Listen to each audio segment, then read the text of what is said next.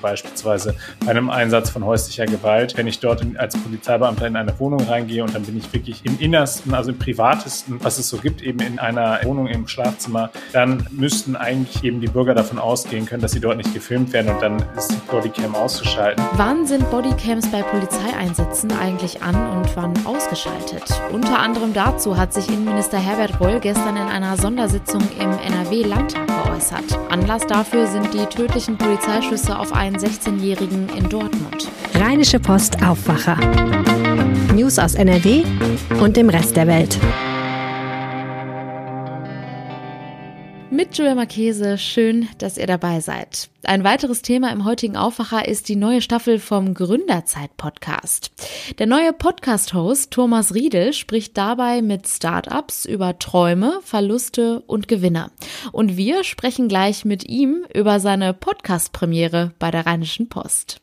Der Fall um den in Dortmund von Polizeischüssen getöteten 16-jährigen Jugendlichen wirft noch immer viele Fragen auf. Fragen, denen sich gestern NRW-Innenminister Herbert Reul in einer Sondersitzung des Hauptausschusses im Landtag gestellt hat.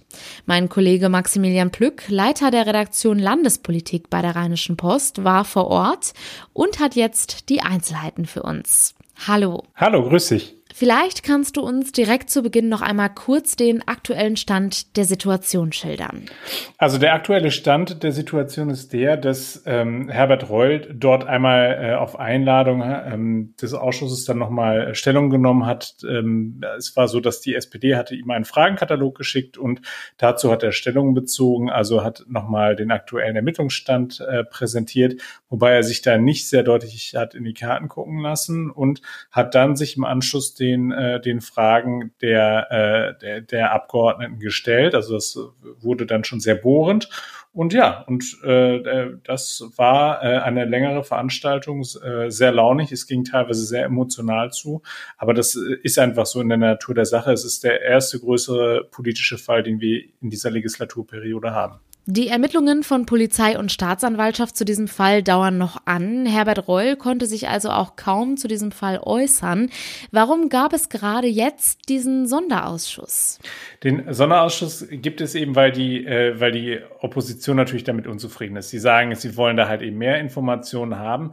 Und Reul hat sich dann eben am Ende auch mit einem Trick beholfen und hat dann sehr, sehr hypothetisch über verschiedene Dinge geredet, die dort eben jetzt gerade im Raum stehen. Also es wird ja viel diskutiert einerseits einerseits über Bodycams, es wird viel diskutiert über äh, die Zahl der Schüsse, die dort abgegeben worden sind und so weiter.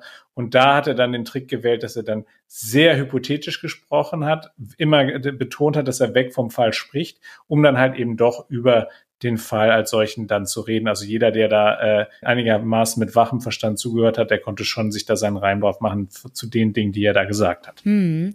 Du hattest es gerade schon angesprochen, das Thema Bodycams. Die waren bei dem Vorfall des 16-jährigen ja ausgeschaltet.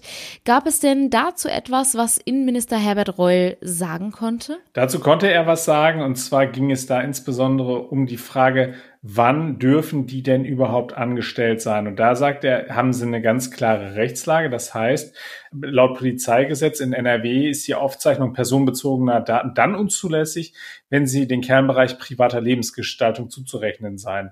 Also das heißt, ähm, er hatte, er hatte dann auch ein schönes Beispiel gebracht. Er hat gesagt, zum Beispiel, wenn man äh, sich in einer Schlafzimmersituation befindet, also beispielsweise bei einem Einsatz von häuslicher Gewalt, äh, wenn ich dort in, als Polizeibeamter in eine Wohnung reingehe und dann bin ich wirklich im, im Innersten, also im Privatesten, was es so gibt, eben in, in, einer, in einer Wohnung im Schlafzimmer, dann ähm, müssten eigentlich eben die Bürger davon ausgehen können, dass sie dort nicht gefilmt werden und dann ist die Bodycam auszuschalten. In diesem Zusammenhang spielte das halt eben eine Rolle, weil ähm, im Raum steht, dass der Jugendliche suizidal war. Das heißt also, dass er sich äh, ähm, das Leben nehmen wollte. Und ähm, da hat dann die Argumentation von Reul ging in die Richtung, dass er gesagt hat, eben auch das sei einer eben dieser Kernbereiche privater Lebensgestaltung. Also wenn sich jemand dann dort mit Suizidgedanken trägt, der, also der Junge soll dort gesessen haben und sich ein Messer an den Bauch gehalten haben, mit dem er dann später die Beamten angegriffen haben soll und dann halt eben erschossen worden ist. Ähm, und da hat er dann auch gesagt, äh, hat wörtlich gesagt, wie würden Sie sich denn fühlen, wenn Ihnen in dieser Situation auch noch mitgeteilt wird, dass Sie gerade dabei gefilmt werden? Also das war schon recht emotional und es war halt eben ähm, die Argumentation, mit der er halt eben rechtfertigt, dass seine Polizisten eben die Bodycam Bodycams nicht angemacht haben. Er ähm, hat zudem auch nochmal darauf hingewiesen, dass er gesagt hat, wofür haben wir die eigentlich angeschafft? Sie sind ursprünglich dafür angeschafft worden, deeskalierend zu wirken, äh, also quasi als Schutz für die Polizisten. Das heißt also, der Polizist äh, kann einem Gegenüber, der gerade dabei ist, ihn anzugreifen, sagen, äh, Junge, ich stelle jetzt hier meine, meine Bodycam an und dann, äh, das geht auch innerhalb von Sekunden, so wie das da gestern im Ausschuss geschildert worden ist. Also das ist jetzt kein langwieriger Prozess, sondern ein, ein äh, Knopfdruck auf die Bodycam, dann läuft die auch. Und dass dann halt eben der Angreifer dadurch abgehalten wird, weil dann eben beweisfähiges Material von ihm aufgenommen wird. Ähm, da hat äh, Herbert Roll nochmal gesagt, dafür sind, sind eben diese Bodycams da und die Grünen äh, Fraktionschefin Verena Schäffer hat auch nochmal gesagt, nach dem Motto, sie ist sehr, sehr zurückhaltend, was es angeht, diese Dinger die ganze Zeit laufen zu lassen, weil dann wäre man in einem Bereich der permanenten Videoüberwachung. Kommen wir auch noch einmal zu den Schüssen, die abgegeben wurden. Insgesamt sind sechs Schüsse gefallen, fünf davon trafen den Jugendlichen. Sie wurden aus einer Maschinenpistole abgegeben. Was wurde dazu gesagt? Genau, und da hat Reul auch nochmal darauf verwiesen, das hatte er in der Vergangenheit auch schon gesagt, dass die Maschinenpistole eben auch tatsächlich Ausstattung eben sei. Also es sei jetzt nicht ein Gerät, was nur den SEK-Beamten, also den Spezialeinsatzkommandos äh, zur Verfügung stünde, sondern es sei halt eben tatsächlich auch für den normalen Wachdienst durchaus äh, ein probates Mittel.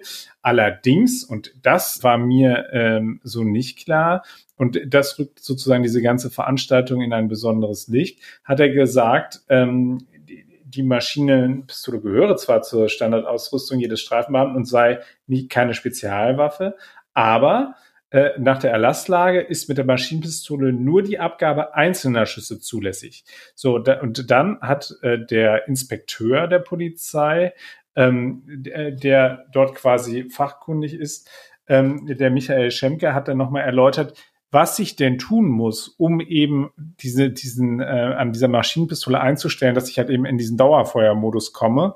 Und das sagte er einen sehr entscheidenden Satz, wie ich äh, fand. Er hat gesagt, wer heute auf Dauerfeuer stellt, muss es ganz ge bewusst gemacht haben und das ist nicht erlaubt. Das heißt also, da sehen wir den Anknüpfungspunkt, den jetzt halt eben wahrscheinlich auch die Staatsanwaltschaft im Zusammenhang mit dem Polizisten, der geschossen hat, verfolgen wird. Das heißt also, äh, gegen den wird ja ermittelt wegen gefährlicher Körperverletzung mit Todesfolge. Ähm, da kann man schon dran ablesen, dass da offensichtlich was im Argen liegt. Und ähm, auch wenn Reul klar gesagt hat, er möchte den Ermittlungen nicht vorweggreifen, konnte man da schon den Eindruck gewinnen, dass das für diesen Beamten noch sehr, sehr unangenehm werden dürfte. Hm, okay. Gibt es denn schon Anhaltspunkte, wie es künftig weitergehen wird? Es gibt klare Anhaltspunkte. Der äh, Innenminister hat gesagt, er werde nun prüfen, ob er diese Ermittlungsakten, die es dort gibt, die bislang unter Verschluss gehalten werden, äh, ob er die möglicherweise relativ zeitnah eben den, den Ausschussmitgliedern zur Verfügung stellen kann. Und dann äh, dementsprechend wird er dann halt eben dann auch reagieren. Ähm, das heißt, ist, was er aber auch schon gesagt hat, ist unabhängig davon, ähm, wie jetzt die Ermittlungen weiter vorangehen, würden halt eben schon erste Schlüsse daraus gezogen werden. Es ist so ein bisschen schwierig. Einerseits will er halt eben nicht in diese Vorverurteilung reingehen. Andererseits ist, glaube ich, auch dem Minister klar, dass dieses, diese ja wirklich tragische Geschichte mit äh, dem tödlichen Ausgang für einen 16-jährigen Jungen, der halt eben hierher geflohen ist, um eigentlich in Sicherheit zu sein und dann ausgerechnet von Polizisten, die ja für die Sicherheit der Bürger zuständig sind, dann äh, äh, ums Leben gekommen ist. Also, dass das am Ende Konsequenzen haben wird, ist eigentlich ausgemachte Sache. Das heißt, das betrifft auch die Frage des Taser-Einsatzes. Ähm, das hat Roy gestern auch nochmal gesagt. Zweimal ist der Taser eingesetzt worden, hat nicht funktioniert. Da wird man auch nochmal genau hinschauen müssen. Man wird nochmal hinschauen müssen bei der Frage nach der Ausbildung, bei der Frage danach, was sind Vorgaben, die man möglicherweise machen kann, um halt eben äh, den den Polizisten, den normalen Streifenpolizisten klarzumachen, in welcher Situation kann ich halt eben das SEK zur Hilfe holen, weil wie schnell sind die dann auch da? Also da sind noch ganz viele Fragen, die offen sind, die unbeantwortet sind, ähm, die sicherlich die Innenpolitiker auch noch in den kommenden Monaten äh, beschäftigen werden. Und am Ende wird das Folgen für die Polizeiarbeit in Nordrhein-Westfalen haben. Das ist ganz klare Sache. Vielen Dank, Maximilian Plück. Sehr gerne. Über die aktuellen Entwicklungen halten wir euch natürlich jederzeit auf RP Online auf dem Laufenden und auch hier im Aufwacher.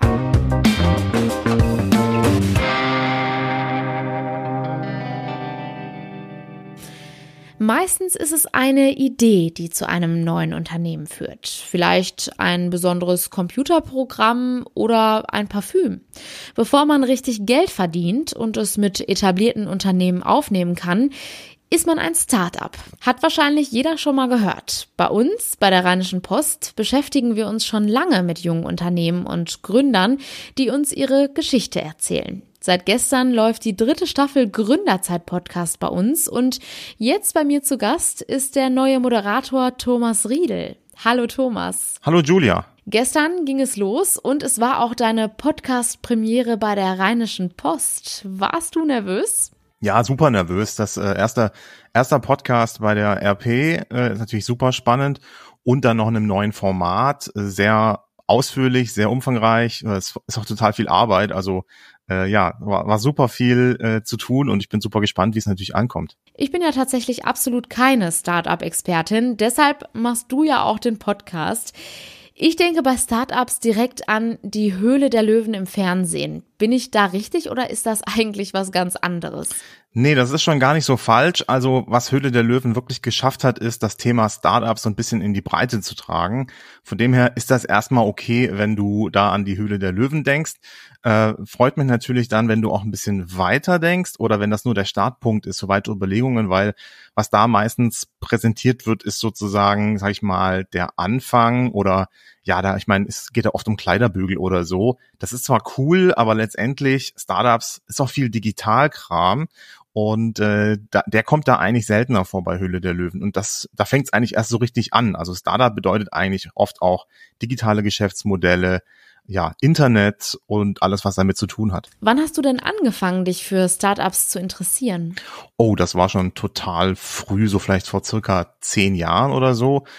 Also ist eigentlich in der Startup-Branche, die gibt's ja schon seit 20, 30 Jahren ist eigentlich noch nicht früh, aber da fing es bei mir so an. Das war so der Punkt, wo ja Social Media äh, waren wir alle plötzlich auf Facebook und dann habe ich mich für die Geschäftsmodelle interessiert und dann habe ich mal geguckt, was kann man da so machen. Habe auch selber mal versucht zu gründen, habe das erfolgreich gegen die Wand gesetzt, wie man so schön sagt, und bei einer Fuck-Up-Night in Düsseldorf dann aufgegeben, ähm, wie man das dann so macht.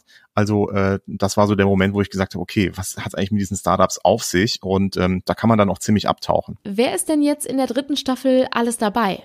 Also ich kann noch nicht allzu viel verraten. So die ersten zwei Episoden sind schon im Kasten.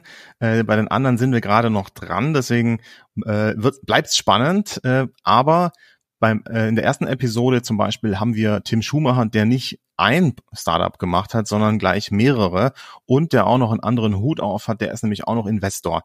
Also er hat im Prinzip äh, so alles durchgemacht, was man so in der Startup-Branche durchmachen kann, macht das auch schon seit 25 Jahren. Deswegen ist das ein toller Start für den für die dritte Staffel des Gründerzeit-Podcasts, weil er so einen kompletten, eine richtig tolle Einführung eigentlich gibt, was man alles machen kann. Geht es bei Startups eigentlich immer darum, Millionär zu werden? Äh, jein. Also nein. Nein, eigentlich, also Klar, also bei den allermeisten Startups ist das so. Da geht es darum, einfach reich zu werden. Und das hat so ein bisschen auch, das ist, also, das ist so ein bisschen oldschool Startup-Denke, ja. Also wie schaffe ich es sozusagen besonders schnell, trickreich mit einem coolen Hack reich zu werden? Ähm, ja, das, das ist, bei den meisten Fällen ist das so. Mittlerweile gibt's aber auch neue Einflüsse in die Startup-Szene. Früher ging es darum, unbedingt ein Unicorn zu werden, also eine Bewertung zu haben von einer Milliarde Dollar. Heute gibt es zum Beispiel auch Zebra-Startups. Da geht es dann drum, sich eher um gesellschaftliche Themen auch zu kümmern. Also zum Beispiel um Nachhaltigkeits-Startups, Climate Tech, aber auch um soziale Bereiche. Also warum soll es nicht möglich sein, ein cooles Startup zu gründen, wo es darum geht, irgendwie anderen Leuten zu helfen oder Support zu geben. Vielleicht erzählst du uns auch noch mal kurz, für wen ist denn unser Gründerzeit-Podcast etwas? Brauche ich da Vorwissen? Also an Vorwissen muss man eigentlich gar nicht so viel mitbringen. Ich glaube, es hilft, wenn man weiß, was das Internet ist und eine Domain und so, aber das weiß ja eigentlich mittlerweile jeder. Hm, auch wenn man nicht so unfassbar großes Interesse an Startups hat, kann man das hören, weil es eben eher auch um menschliche Geschichten geht. Ja, also wir crunchen jetzt nicht ganz hart irgendwie äh, die Bilanz durch oder so, sondern uns interessiert auch da schon sehr die persönliche und menschliche Geschichte, die dahinter steckt. Ja, also die persönliche Geschichte zum Beispiel von Tim Schumacher Oder in der nächsten Episode haben wir die Manuela Dörr äh, als Gästin. Äh, sie ist Gründerin bei Loribox. Die machen nachhaltige Kinderkleidung im Set. Wie sie da hingekommen ist und welche Challenges sie jetzt gerade hat, das sind halt auch menschliche Fragen. Das heißt, das geht eigentlich weniger jetzt so ausschließlich nur um Branchenzeug, sondern einfach um die menschliche Geschichte. Und aber ja, auch Startup-Experten werden auf ihre Kosten kommen, weil die haben natürlich alle ihre Tipps und Erfahrungen äh, im Köcher und äh, daran sparen sie auch nicht. Die dritte Staffel für unseren Gründerzeit-Podcast läuft. Den Link zur ersten Folge der dritten Staffel findet ihr in unseren Show Notes. Thomas Riedel, vielen Dank für deine Zeit und viel Erfolg mit deinem Podcast. Vielen Dank. Und wenn ihr am Wochenende noch nichts vorhabt, dann habe ich direkt auch einen kleinen Veranstaltungstipp für euch. Am Samstag findet in Düsseldorf auf dem Platz des Landtags das Campfire Festival statt. Das ist das größte deutsche Open-Air-Festival zum Thema Medien. Es treffen sich zahlreiche Expertinnen und Experten und Interessierte, um gemeinsam über die digitale Zukunft zu diskutieren. Und auch die RP-Podcasts sind vertreten. Wie schaffen es gute Ideen, sich durchzusetzen? Wie können wir die Innovationskraft unserer Gesellschaft stärken? Das hört ihr am Samstag um 11 Uhr im RP-Zelt. Da könnt ihr nämlich direkt live bei der Aufzeichnung einer Episode des Startup-Podcasts Gründerzeit dabei sein. Wir freuen uns, wenn ihr vorbeischaut. Und jetzt habe ich noch eine Meldung für euch. Die Regierungsfraktionen von CDU und Grünen werden in der kommenden Woche gemeinsam Anträge zur Armutsbekämpfung der Corona-Pandemie und zur Gaskrise in den NRW-Landtag einbringen. Die Fraktionen wollen die schwarz-grüne Landesregierung beauftragen, angesichts der Inflation eine Armutskonferenz einzuberufen und einen Pakt gegen Kinderarmut zu erarbeiten. Zum Schluss jetzt noch der kurze Blick aufs Wetter. Und das wird heute wieder warm und sonnig. Die Höchsttemperaturen liegen zwischen 29 und 33 Grad. Und das war der Aufwacher vom 24. August. Habt einen schönen Tag. Ciao. Mehr Nachrichten aus NRW gibt's jederzeit auf RP Online. rp-online.de